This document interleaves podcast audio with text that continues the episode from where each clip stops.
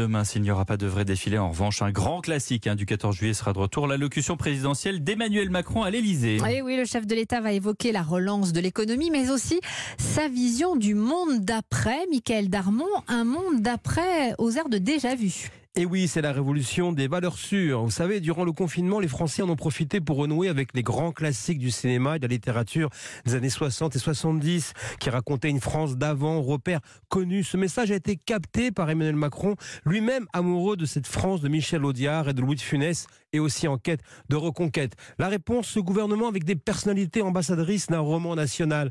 Un ministre de la Justice, ténor du barreau, fils d'une immigrée italienne, Éric Dupont-Moretti, une ministre de la Culture qui connaît aussi bien les codes du pouvoir que les opéras et les résultats des championnats, c'est Roselyne Bachelot, et avec en chef d'orchestre un Jean Castex, un haut fonctionnaire identifié au terroir.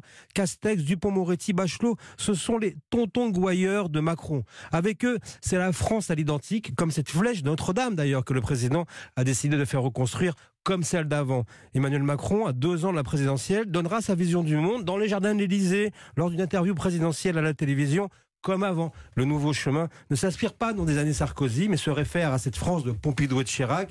En remettant au goût du jour les valeurs d'antan, Emmanuel Macron lance le dernier acte de son quinquennat, couleur sépia.